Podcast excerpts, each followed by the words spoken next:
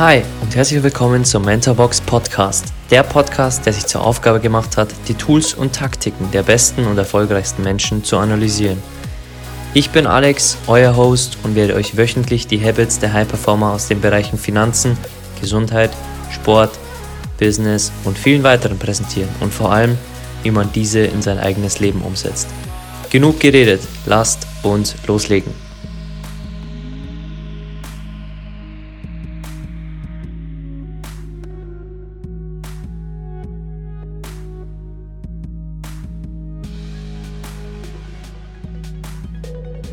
Okay, heute zu Gast im Podcast ist Julian Backhaus, Deutschlands jüngster Medienunternehmer, Herausgeber mehrerer Zeitschriften, Lobbyist und Autor. Schon in sehr jungem Alter hatte er den Drang, etwas zu erschaffen. Er war neugierig und wissbegierig auf das Thema, das nun auch als Titel seine erfolgreichste Zeitschrift prägt. Erfolg. Wie bei vielen Erfolgreichen erreichte er dies aber nicht über Nacht, sondern begann mit seinem ersten Erfolgsbuch im Jahr 2004. Seitdem las er mehr als 1300 Bücher, startete einen Online-Versandhandel aus seinem Kinderzimmer, lernte Autoverkäufer und gründete dann eine Werbeagentur, die ihm ermöglichte, vieles aus dem Mediengeschäft zu lernen. 2009 gründete Julian dann den Backhaus Verlag und ein Jahr später brachte er sein erstes Buch heraus. Mit 24 Jahren wurde er dann Deutschlands jüngster Verleger, Verleger mit der Anlegerzeitschrift Sachwert Magazin für die er schon sehr bekannte Persönlichkeiten wie Oliver Kahn, Henry Maske und viele weitere gewann. Sein bekanntestes Buch erschien vor zwei Jahren und trägt den gleichen Titel wie sein 2016 ins Leben gerufenes Magazin Erfolg. Das Faszinierende daran ist, dass er Erfolg aus vielen Perspektiven beleuchtet und ganz verschiedene Menschen nach ihren Erfolgsprinzipien befragt. Darunter sind unter anderem Dieter Bohlen, Wladimir Klitschko und Reinhold Messner. Letztes Jahr erschien das Founders Magazin und vor kurzem brachte er ein weiteres Buch auf den Markt. In seinem Backhaus Daily bringt er wöchentlich auch fünf neue Folgen heraus und hat mittlerweile schon über 650 Kurzfolgen aufgenommen. Mit seinen jungen 33 Jahren strebt er nach großen Dingen und ist in vielerlei Hinsicht ein Visionär. In seiner Vorstellung gibt es vieles, aber eins auf keinen Fall, Durchschnitt.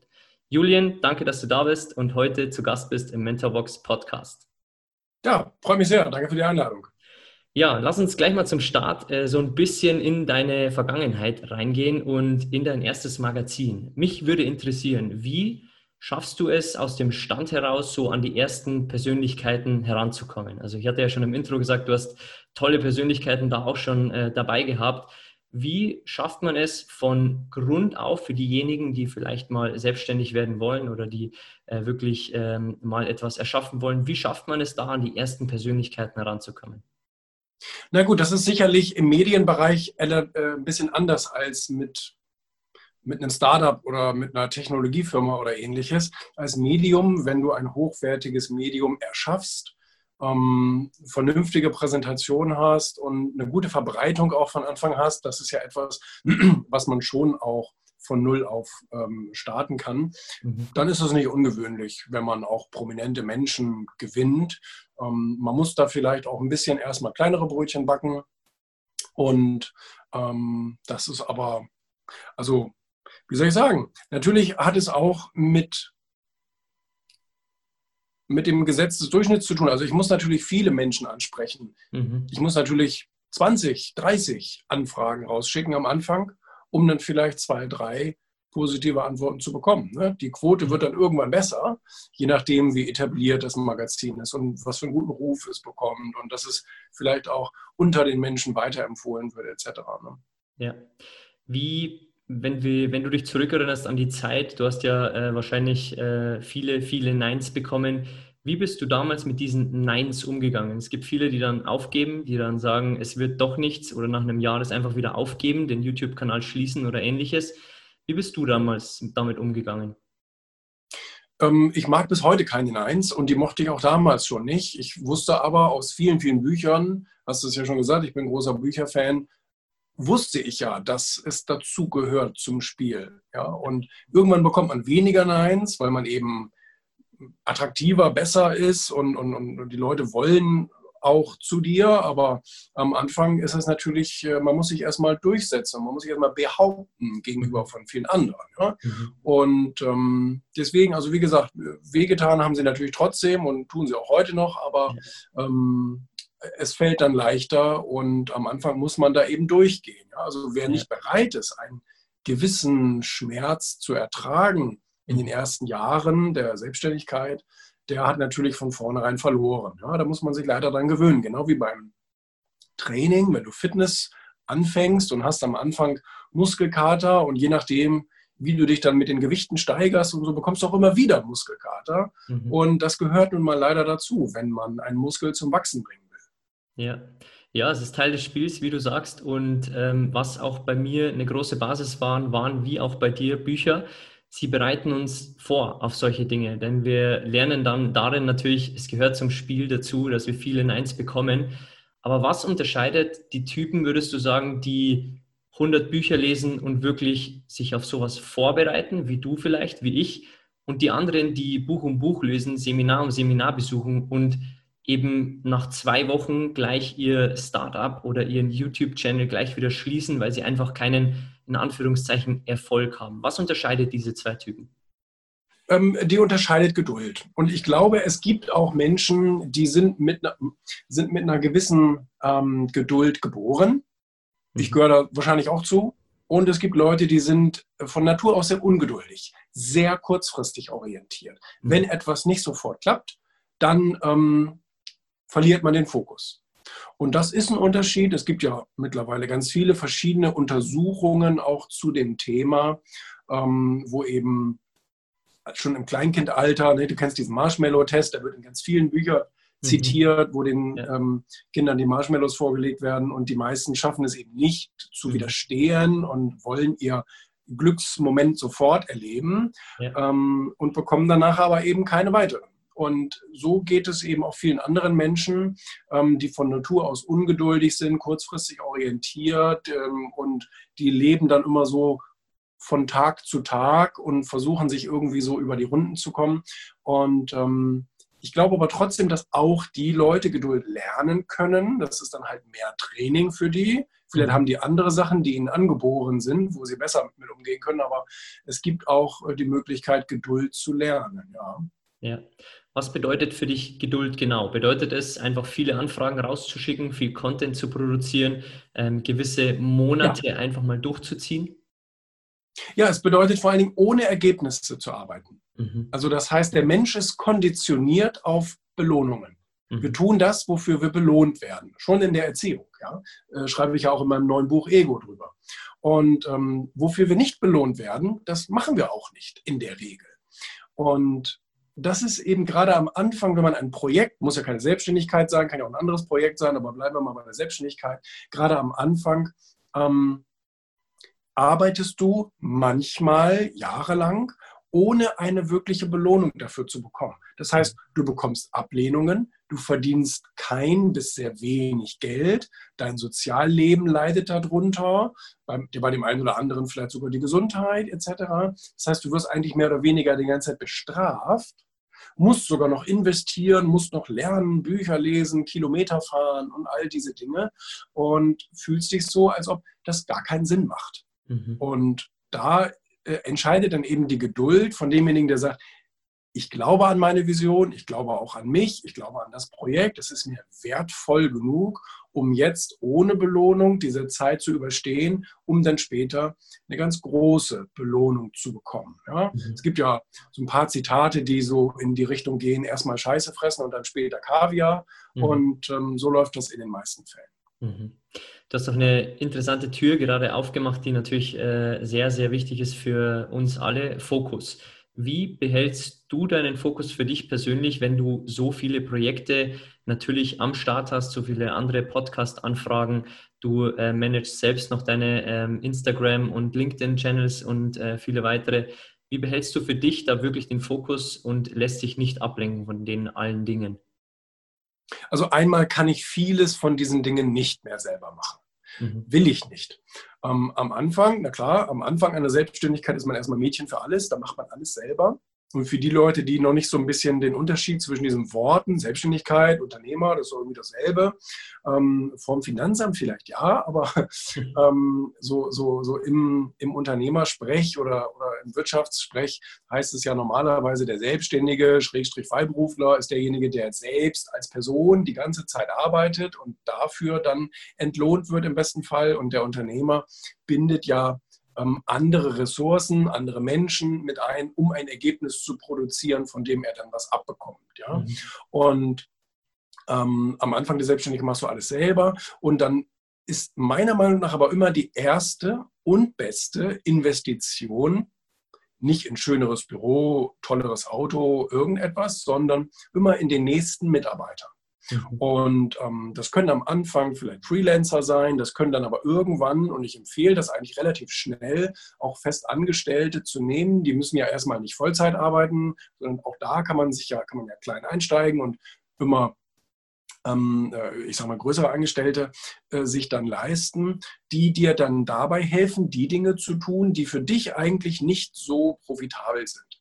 Mhm. Also wie zum Beispiel ähm, Online-Präsenzen, Social-Media-Präsenzen etc. zu pflegen. Ja, also da, da, da habe ich mittlerweile drei Leute für, die sich eben um unsere ganzen Kanäle kümmern und ähm, da Dinge hochladen und mit den Leuten interagieren und so weiter und so fort. Ähm, das Einzige, wo das ein bisschen eingeschränkt ist, ist tatsächlich auf meinen eigenen Kanälen.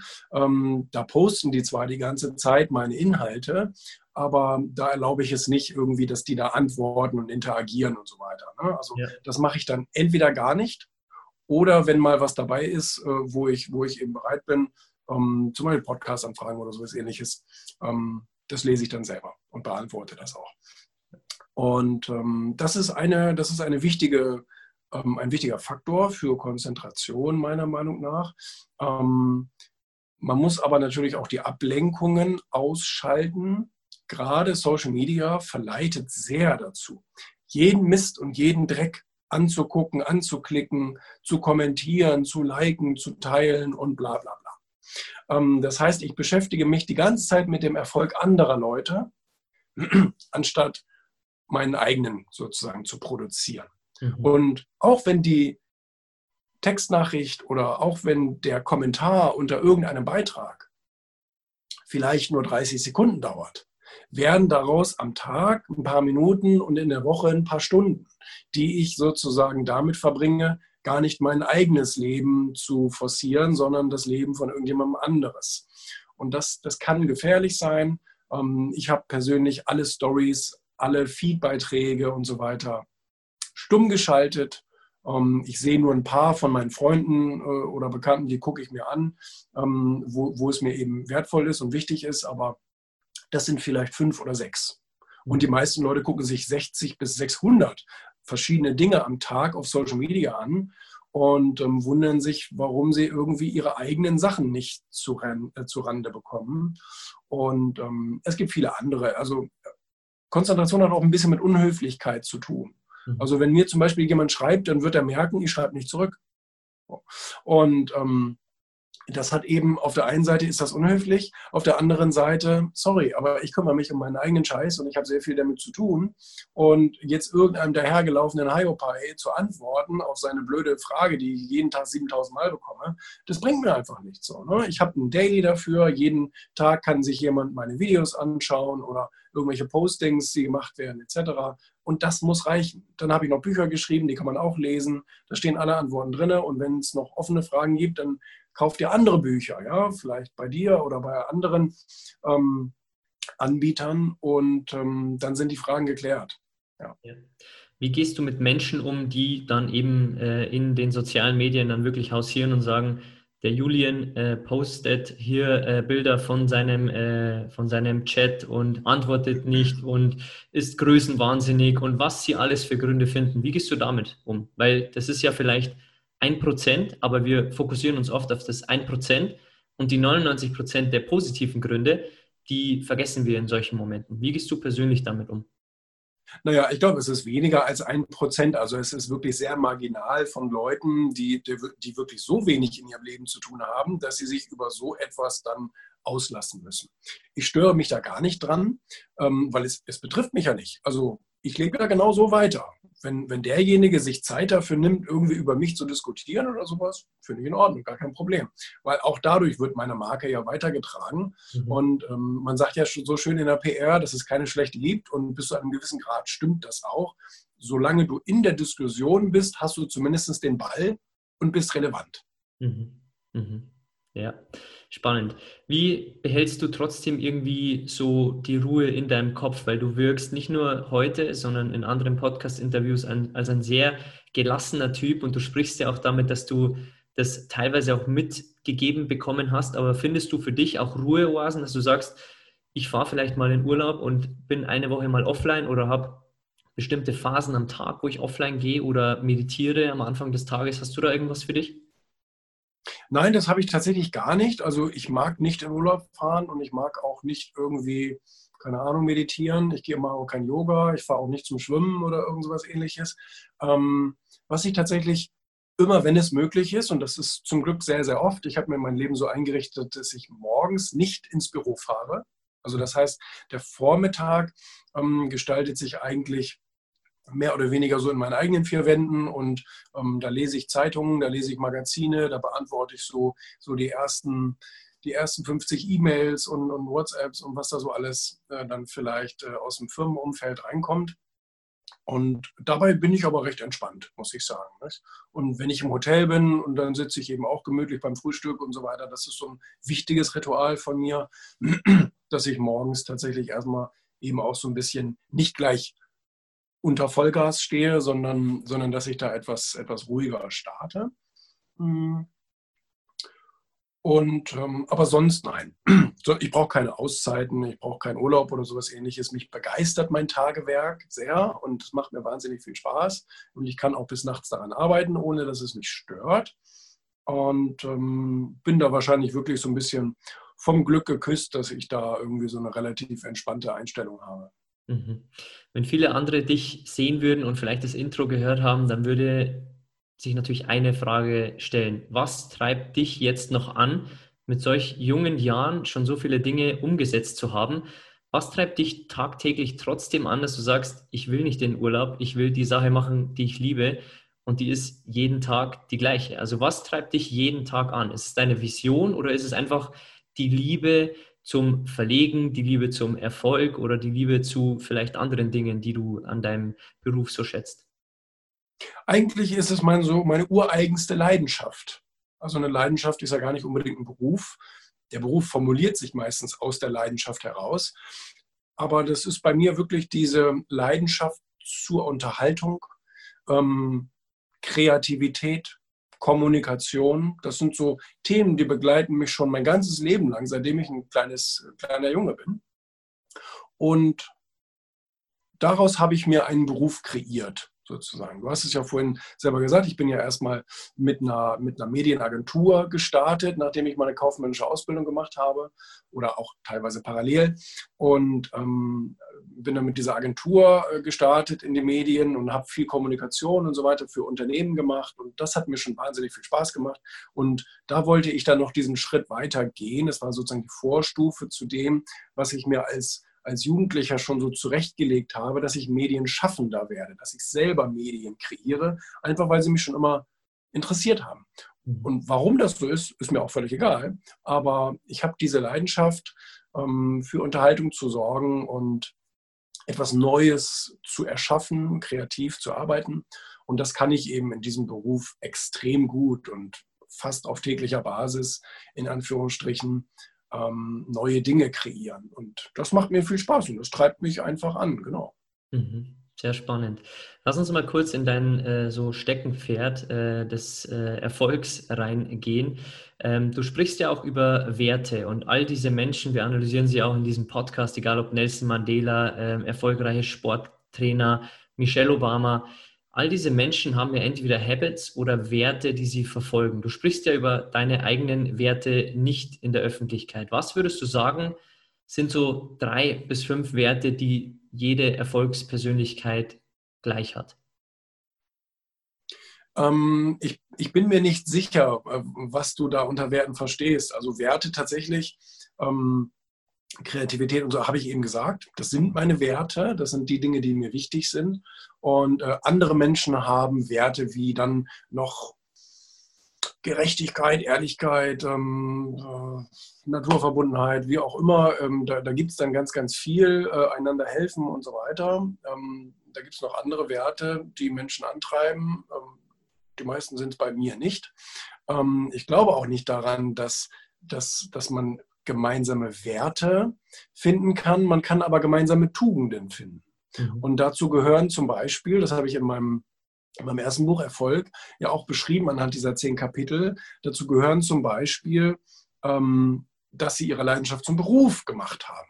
Dazu gehört auch, dass sie eine Entscheidung für ihren Lebensweg getroffen haben. Eine ganz klare Entscheidung. Und das dann auch diszipliniert verteidigen. Ja? Also ähm, Bedeutet, sie gehen konsequent ihren Weg, für den sie sich entschieden haben, ohne Rücksicht auf andere oder ohne Rücksicht auf Leuten oder auf, auf Umstände.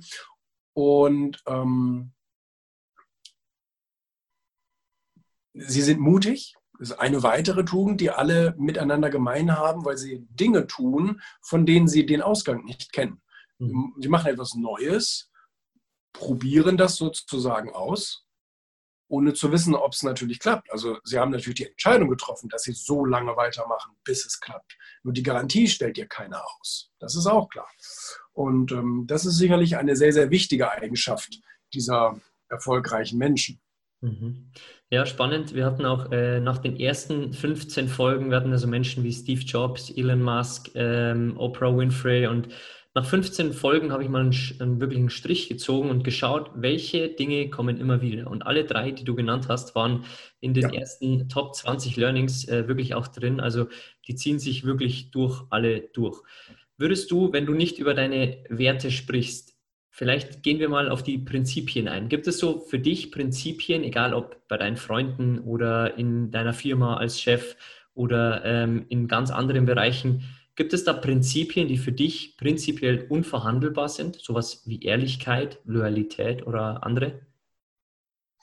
Ich lege keinen Wert auf Loyalität, weil ich weiß, dass es eine Illusion ist. Mhm. Ähm, Ehrlichkeit ähm, ist natürlich wünschenswert, aber bis zu einem gewissen Grad sind wir alle unehrlich, weil wir alle einen Selbsterhaltungstrieb haben. Mhm. Und ähm, ich kann damit zwar selber sehr, sehr gut umgehen, also offen auch zu meinen Fehlern zu stehen, zu den Sachen, die, die mir nicht gelungen sind. Wenn ich gestern etwas behauptet habe, wovon ich heute nicht mehr überzeugt bin, dann sage ich das auch. Und da habe ich auch kein Problem mit. Aber äh, damit haben 99 Prozent der anderen Menschen schon ein Problem, so etwas zuzugeben, weil ihr Charakter, ihr, ihr Rückgrat gar nicht stark genug ist. Weil man dafür eine gewisse Stärke braucht, um auch zu seinen Schwächen zu stehen. Und ähm, von daher, also was mir wichtig ist, gerade in der Firma, ist Einsatzbereitschaft und dass derjenige dort eigene Ziele verfolgt. Ein Mitarbeiter zum Beispiel stelle ich dann gerne ein, wenn ich A weiß, er findet das toll, was er da macht. Also das, das ist nicht einfach ein Beruf, den er gelernt hat, um Geld zu verdienen, sondern das ist ein Beruf, den er gelernt hat, weil er diesen Beruf sehr gerne macht und im Optimalfall sogar liebt und es großartig findet und es ihn erfüllt. Das ist das Beste, was passieren kann. Leider haben wenige so einen Beruf gewählt. Und ähm, was mir auch wichtig ist, dass derjenige eigene Ziele in seiner Karriere hat. Weil wenn ich den nur einstelle und er setzt sich dahin und er sagt einfach, ich mache hier meinen Dienst nach Vorschrift und dann gehe ich nach Hause, dann bringt mir das im, im, im, in der Regel auch nicht viel. Natürlich gibt es solche Stellen, äh, wie man irgendwo, ähm, ich sag mal, mehr oder weniger so Fließbandarbeit macht. Dafür braucht man vielleicht keine große Leidenschaft, aber das Optimum ist ein Mitarbeiter, der sagt, ich möchte hier was erreichen und ich möchte mich weiterentwickeln. Ich möchte mich reinhängen, ich will mehr Geld verdienen, ich will eine bessere Position, ich will in meinem Leben vorankommen, weil dann haben wir beide eine sehr, sehr angenehme Situation. Ich habe einen engagierten Mitarbeiter, der mitdenkt, der neue Projekte auch mitschultert und sagt, ich hänge mich da rein, ich, ich äh, sehe zu, dass wir das erfolgreich über die Bühne bekommen. Dann gibt es natürlich Gehaltserhöhungen, dann gibt es Boni, dann gibt es alles, was derjenige möchte. Aber ähm, das ist eine schöne Situation, wenn man, wenn man bei der Mitarbeiterauswahl darauf achtet. Mhm, mhm, spannend. Was würdest du sagen aus, den ganzen, aus dem ganzen Wissen, das du gesammelt hast? Gibt es da gewisse Mentoren, die dich am meisten beeinflusst haben? Ähm, also ich habe sehr, also ich sag mal so, ich habe viele Bücher gelesen. Ähm, also ich habe ich hab, ähm, von einigen Autoren sehr viele Bücher gelesen, so muss ich sagen. Ich habe sehr viele Bücher gelesen. Ähm, ich möchte mal behaupten, alle Bücher gelesen, alle deutschen, alle englischen Bücher ähm, von Donald Trump, mhm. von ähm, Richard Branson mhm. und von Brian Tracy. Ähm, von Tony Robbins habe ich nicht alle gelesen, aber einige. Und ähm, von John Maxwell habe ich, glaube ich, auch alle gelesen, alle deutschen, alle englischen. Nee, nicht alle englischen, das stimmt nicht. Alle deutschen und sehr viele englische. Der hat über 60 geschrieben. So viel ja. habe ich nicht von ihm gelesen. Ja. Ähm, und dann eben auch natürlich vereinzelte Lebensgeschichten und Biografien von ähm, den Klassikern. Ne? Ja. Elon Musk, Steve Jobs und mhm. so weiter und so fort. Das gehört natürlich dazu. Aber das sind so meine Lieblingsautoren, wenn ich jetzt keinen vergessen habe. Mhm. Napoleon Hill, auch einiges. Mhm. Ja, in der Woche, in der wir das hier aufnehmen, hatten wir erst zwei Folgen über Donald Trump. Ähm, was, was schätzt du vor allem an ihm so? Also was kannst du dir von ihm abschauen? Ähm, ist ein Fighter, ein absoluter Kämpfer, der sich, was ich eben gesagt habe, für eine Sache entscheidet und einfach gnadenlos durchzieht mhm. auch ohne Rücksicht auf mehr oder weniger eigene Verluste. Also ich glaube, insbesondere sein großes lebensabschließendes Projekt, die Präsidentschaft, hat ihn so viel gekostet, ist einfach unvorstellbar. Das kann man auch nur mit Leidenschaft übersetzen oder mit, ähm, mit Veränderungswillen oder Veränderungswut, könnte man schon fast sagen. Das zeichnet ja ganz, ganz viele große Lieder aus ob das jetzt eben dann in Elon Musk ist oder ob das ein Steve Jobs war oder viele andere bekannte Unternehmer, die den, das ist schon mehr als ein Drang, das ist schon eine Sucht danach, etwas zu verbessern, zu verändern. Ja, und die lassen sich das eben auch teilweise sehr, sehr viel kosten. Nicht nur Geld, sondern eben auch Reputation und alles Mögliche. Das heißt, sind bereit, tatsächlich alles auf eine Karte zu setzen. Kein typischer Unternehmer-Tipp, aber im ganz großen Olymp stellt man das eben auch immer wieder fest, ne, dass diese Leute bereit sind, alles auf eine Karte zu setzen. Also er ist ein Kämpfer, absolut, er verbeißt sich in eine Sache. Und ich kann mich zum Beispiel erinnern an, an die Westside, ähm, an das Westside-Projekt in Manhattan, ähm, an dem er 30 Jahre gearbeitet hat. Also vom Kauf des Grundstücks bis zur Entwicklung aller Immobilien an der Westside äh, 30 Jahre. Das ist schon, das ist schon heftig. Und ähm, ähm, was kann ich, also er ist natürlich auch ein, ein PR-Genie. Das habe ich auch immer sehr, sehr, also habe ich mir sehr viel abgeguckt und äh, sehr interessiert gelesen, wie er PR betreibt und auch Dinge, die noch nicht auf der Bildschirmfläche auftauchen, dass man die irgendwie zum Beispiel in die Medien bekommt und, und so weiter und so fort. Also sehr, sehr, sehr, sehr interessant, ja. Mhm. Ja, spannend. Ich weiß nicht, ob du die Netflix-Doku auch über ihn kennst. Äh, vierteilige also, ja. Serie, also mhm. sehr, sehr toll. Ähm, Habe ich auch, äh, kann ich hier nochmal all, allen Zuhörern äh, wirklich äh, ans Herz legen, wer die Folge. Es gibt auch einen Film über ihn. Ja. Wusstest du das? Ja, den habe ich noch nicht gesehen. Ja, nur die. Den musst du unbedingt gucken, die Verfilmung seines Lebens. Ja, die ist auch sehr geil. Ja, okay. Mit einem tollen Schauspieler. Sehr, sehr gut gemacht. Okay, gleich notieren, ja, okay. Danke für den heutigen Filmtipp dann. Was würdest du sagen? Du ähm, hattest ja selbst Mentoren und ich würde jetzt mal sagen, dass du für viele jetzt auch ein Mentor bist, wenn auch ein stiller Mentor. Ähm, was war so dein größtes Learning, als du für andere zum Mentor wurdest? Ähm, völlig unfreiwillig. Also ich, ich möchte eigentlich überhaupt kein Mentor sein und ich möchte auch nicht irgendwie in der Verantwortung stehen, irgendjemandem da ähm, ja, die richtigen Antworten zu geben. Deswegen mache ich es auch nicht. Ja? Also ich kriege ja jeden Tag sehr viele Anfragen und auch hochdotierte Anfragen. Die Leute wären wirklich bereit, mir ein Vermögen dafür zu bezahlen, aber ich mache es halt nicht. Also kategorisch nicht. Mhm. Und ähm, von daher beschäftige ich mich auch tatsächlich mit dieser Thematik Mentoring und so weiter gar nicht. Ja, also es ist mir einfach nicht wichtig, ähm, dass andere durch mich erfolgreicher werden oder irgend sowas ähnliches.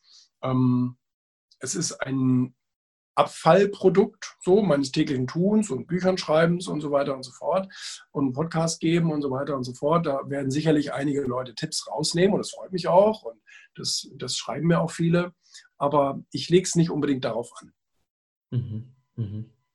Was würdest du dir persönlich wünschen, dass wenn du jetzt irgendwann dein großes Lebensprojekt, es muss ja keine Präsidentschaft dann für dich, äh, irgendwann realisierst, was würdest du dir wünschen, dass die Leute dann über Julian sagen? Also ich glaube, die Leute werden irgendwann auf meiner Beerdigung sagen, äh, dass es ein guter Unterhalter war und ähm, hat sehr, sehr viel, also ist sehr viel angegangen, sehr viele Projekte angegangen, die auch heute noch bestehen. Also das passiert im besten Fall gerade bei Zeitschriften auch, dass sie einen selbst überleben, ja, also dass die dann weiter publiziert werden vom, vom, von der Nachfolge oder wie auch immer. Und, ähm, und ähm, ja, was, was, könnte man noch, was könnte man noch sagen?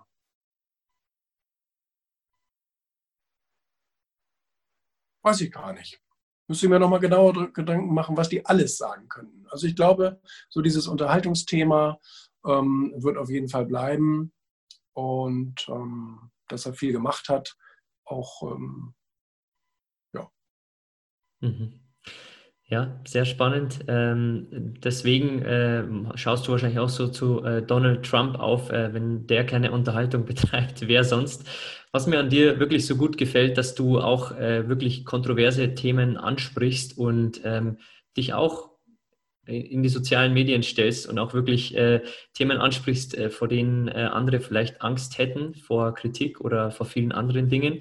Dein aktuelles Buch heißt ja auch Ego. Warum würdest du jetzt einem 16-Jährigen empfehlen, dass er als erstes kommt und alle anderen danach? Weil wir haben jetzt auch zum Beispiel Michelle Obama hier analysiert und sie sagt, das Erste, was du auf deine To-Do-Liste setzen solltest, bist du selbst und dann alle anderen. Klingt natürlich kontrovers jetzt, weil wir müssen trotzdem der Oma über die Straße helfen. Aber warum ist Ego so ein wichtiges Thema für Erfolg und für viele andere Dinge? Ähm, das Wichtige ist ja, also ich habe, das muss übrigens in eure Mentorbox unbedingt rein. also Ego, Ego hat ja drei Buchstaben und bedeutet ich. Und ähm, wenn nicht bei uns, wo, wo soll das Leben bitte anfangen? Also es macht überhaupt keinen Sinn. Eine Gesellschaft besteht aus vielen Individuen, ja? Mhm. was dann letztendlich eine Gesellschaft formt. Aber wenn, wenn sozusagen das Fundament, also die vielen verschiedenen Egos da drin nicht, dann gibt es auch keine Gesellschaft. Also es ist so wichtig zu sagen und, und, und, und auch anzuerkennen, dass alles bei mir selbst beginnt. Mhm. Ja, also wenn ich ein positives Umfeld haben will, dann muss ich selber positiv sein. So. Und ähm, wenn, wenn, wenn du willst, dass es, dass, dass es deiner Familie gut geht oder wie auch immer, dann muss es dir gut gehen. Und wenn du deiner Oma über die Straße helfen willst, dann musst du selber laufen können. Also es, es gibt wirklich ähm, viele, viele Beweise, und das schreibe ich auch in dem Buch, ähm, dass es bei uns beginnt. Und wenn wir selber nicht stark sind, wenn es uns selber nicht gut geht, wenn wir uns nicht um uns in erster Linie kümmern, dann können wir niemandem helfen. Mhm. Und da, da hat dann auch keiner was davon. Also wenn jeder nur versucht, sich um andere zu kümmern, anstatt um sich selbst, ähm, dann wird sich um niemanden gekümmert, weil niemand die Kraft dazu hat. Mhm. Und auch niemand im weiteren Sinne dann das Geld dazu hat, die Ressourcen dazu hat, äh, etc.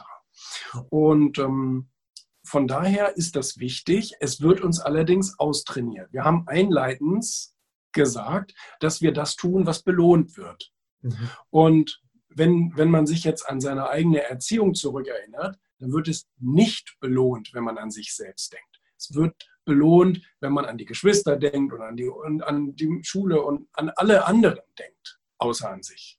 Und das ist ganz fatal. Das, ist, das meint zwar keiner böse, ich glaube, die sind alle einfach nur zu dumm, um das zu erkennen, aber es ist tatsächlich folgenschwer, Leuten oder gerade kleinen Leuten, kleinen Menschen zu sagen, ähm, du bist nicht so wichtig.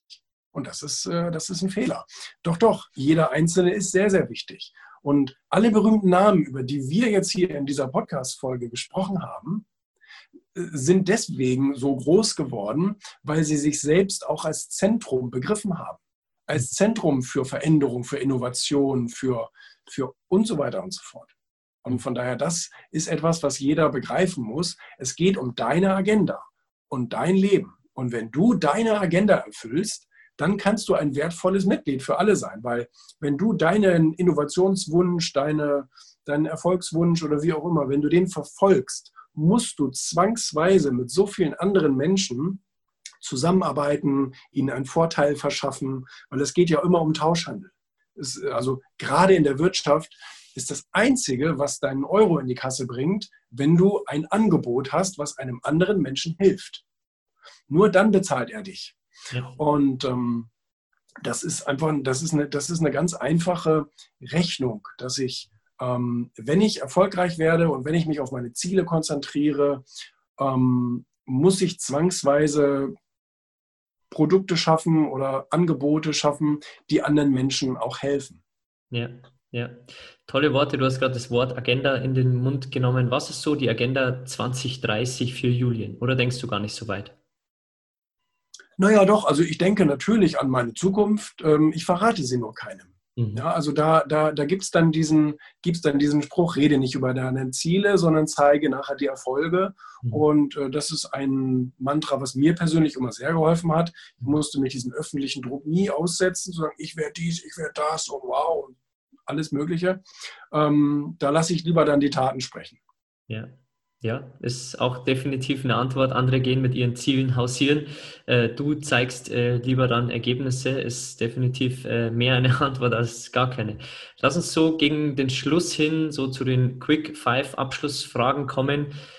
Wenn du frei wählen könntest, mit wem du dich zum Abendessen triffst, von all deinen Mentoren, egal ob der tot oder lebendig ist, welche drei Personen würdest du auswählen? Und was wäre natürlich dort dein letztes Abendmahl?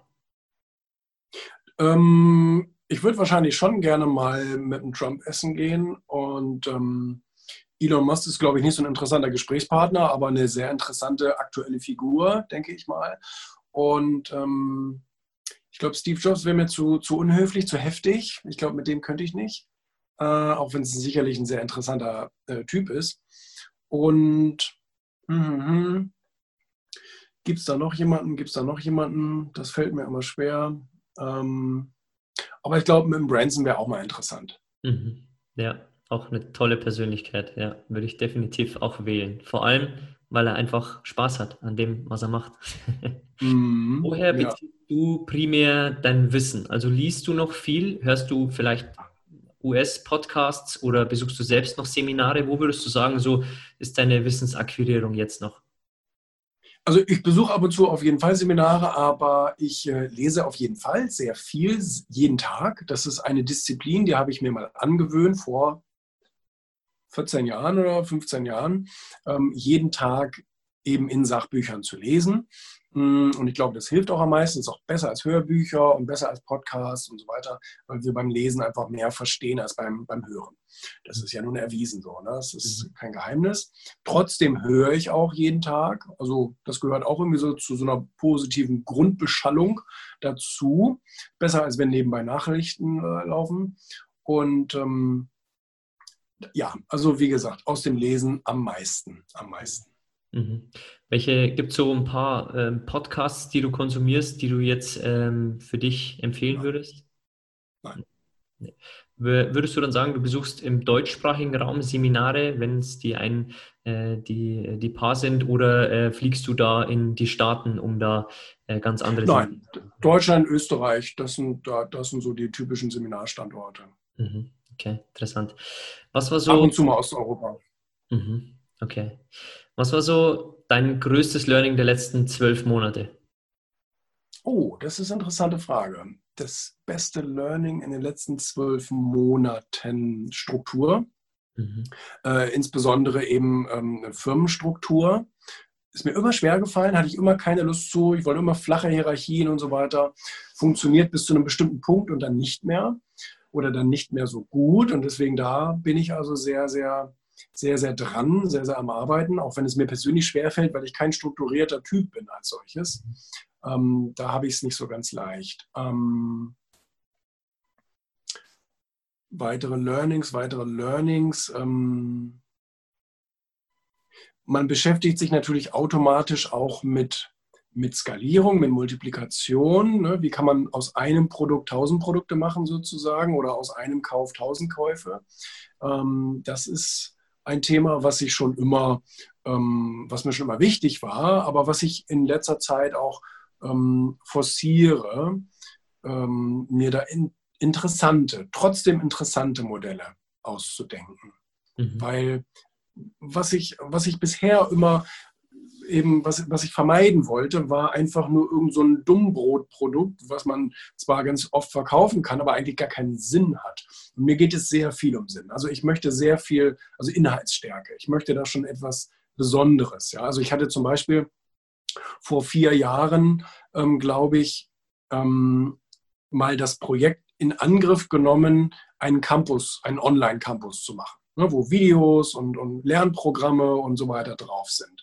Ähm, ich, bin, ich bin eigentlich froh, dass ich das damals irgendwann verworfen habe, weil ich sagte, hm, irgendwie äh, ist das nichts Aufregendes, das ist nichts Besonderes und ähm, jetzt macht es eh jeder ne? und jetzt gibt es davon Tausende und ähm, das ist ein reiner Verdrängungswettbewerb, weil überall ist eigentlich der gleiche Content drauf. Und ähm, da bin ich eigentlich ganz froh. Jetzt haben wir so zwei Projekte, die finde ich extrem spannend und, ähm, und die werden wir auch machen. Und ähm, ja, also das Thema Skalierung, sinnhafte Skalierung ist eben auch ein, ein Learning. Mhm, spannende Antwort. Welche Frage stellst du dir persönlich am häufigsten? Habe ich da gerade Bock drauf? Mhm. Also ich will Dinge machen, die mir Spaß machen. Und wenn ich vermehrt Dinge tun muss, die mir keinen Spaß machen, ähm, dann versuche ich sie schnellstmöglich loszuwerden. Mhm. Erinnert mich sehr an Richard Branson. absolut, absolut. Da sind wir uns vollkommen ähnlich. Wir wollen einfach Spaß haben bei dem, was wir ja. da machen. Ja, sehr toll. Welche drei Bücher würdest du jedem empfehlen? Natürlich äh, Erfolg und äh, Ego an äh, Platz. Ja, dann wären ja schon zwei weg, nicht? aber genau, also meine eigenen natürlich schon. Ähm, ich kriege übrigens sehr, sehr gutes, tolles Feedback zu, zu Ego, auch noch viel besseres als zu Erfolg. Mhm. Ähm, also da habe ich jetzt wirklich schon echt richtig rührselige Geschichten gehört von Leuten, die ihr Leben verändert haben, mhm. weil sie Ego gelesen haben. Mhm. Das freut mich schon. Ähm, aber sonst so Bücher, so Grundlagenbücher, die ich sehr, sehr wichtig finde, sind natürlich, wie man Freunde gewinnt, der Carnegie. Das ist eine Schullektüre meiner Meinung nach. Guter Umgang mit anderen. Ähm, dann war es für mich Ziele von Brian Tracy. Fand ich ein ganz tolles Grundlagen-Startbuch, um Ziele sinnvoll zu deuten, zu verfolgen und so weiter. Mhm. Und ähm, so aus Unternehmersicht macht natürlich ähm, Rich Dad Poor Dad Sinn, weil man lernt, ähm, dass die einen für Stunden bezahlt werden und die anderen für Ergebnisse bezahlt werden. Und ähm, das, das ist schon ein wichtiges, weil, weil wir jeden Tag ja vor der Aufgabe stehen. Gerade zum Beispiel in dieser ganzen Erfolgsblase geht es darum, dass ganz viele Leute ähm, so eine Art Trainer werden wollen. Und ein Trainerberuf ist ein ganz typischer selbstständigen Beruf. Ja, also du wirst sozusagen für deine Anwesenheit bezahlt, für deine Anwesenheit auf der Bühne oder wie auch immer. Und da muss man sich dann eben oft fragen, okay, was ist eigentlich mein Ziel? Ja? Also will ich irgendwie ein Produkt schaffen oder eine Marke schaffen oder will ich wirklich einfach selbst auf Stundenbasis Honorare verkaufen? Ne? Und mhm. das lernt man in dem Kiyosaki-Buch natürlich sehr gut. Ne? Mhm.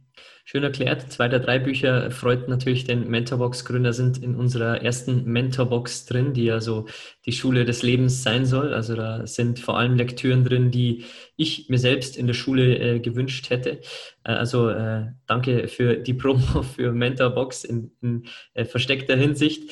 Ähm, Bevor wir so zur Abschlussfrage kommen, welchen Mentor würdest du uns empfehlen, dass wir wirklich mal analysieren und in der Tiefe wirklich ähm, reingehen über all seine Dinge, die äh, es gibt, Biografien, Dokus?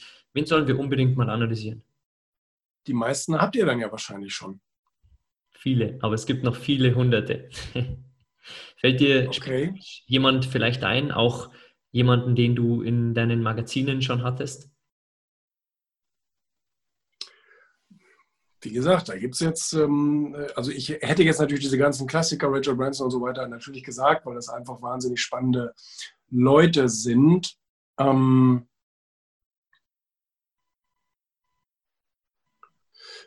wen ich, wen ich gerade sehr, sehr spannend finde als Manager-Persönlichkeit, muss man ganz klar sagen. Ja? Also kein Unternehmer und, und sowas, keine Erfolgspersönlichkeit aus dem klassischen Sinne, sondern als, als Manager-Persönlichkeit, ähm, ist äh, Robert Eiger.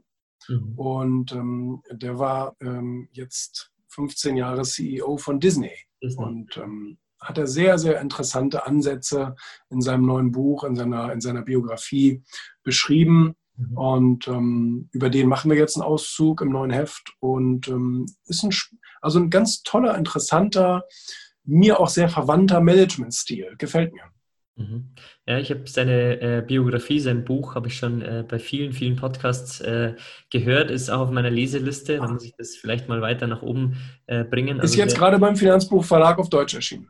Mhm. Okay, okay, ja. sehr spannend. Mhm. Ja. Wen aus dem deutschsprachigen Raum würdest du uns empfehlen, mal in diesen Podcast wirklich einzuladen?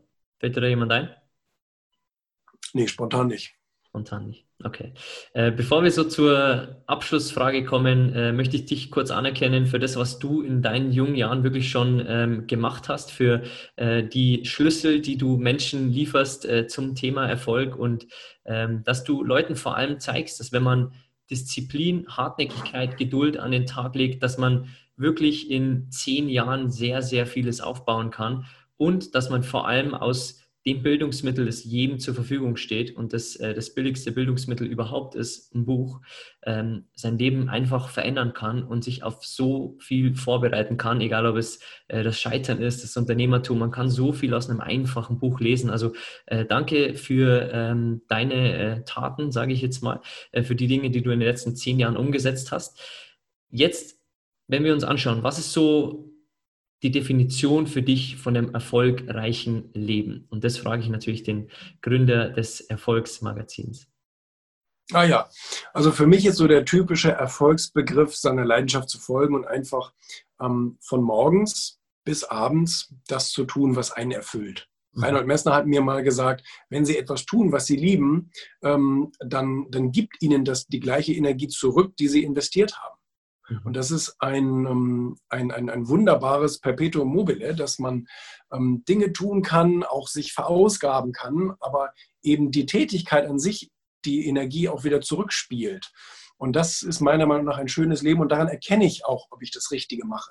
Wenn ich, ähm, wenn ich morgens keine Lust habe, aufzustehen, oder einen Wecker brauche oder sowas ähnliches, dann, dann machst du irgendwie das Falsche.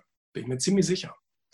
Und ähm, das ist das für mich so von einem erfüllten Leben, dass man einfach, dass man einfach Spaß daran hat, dass man jede Minute genießen kann und dass man auch auf die vergangenen äh, äh Tage und Jahre ähm, glücklich zurückblicken kann. Ja. Mhm, ja. Dass man jederzeit gerne sterben kann. Mhm. Interessante Worte, ähm, kann man wahrscheinlich nicht besser beschreiben. Ich habe dem auch nichts hinzuzufügen. Ähm, sag den Zuhörern nochmal, wo sie dich finden können, wo so das Einstiegsportal für euch ist, äh, wo man dein Magazin finden kann und dein Buch?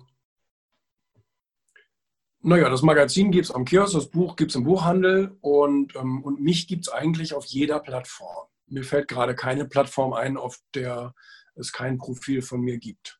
Also YouTube, Instagram, Facebook, TikTok, Xing, LinkedIn, überall. Ja.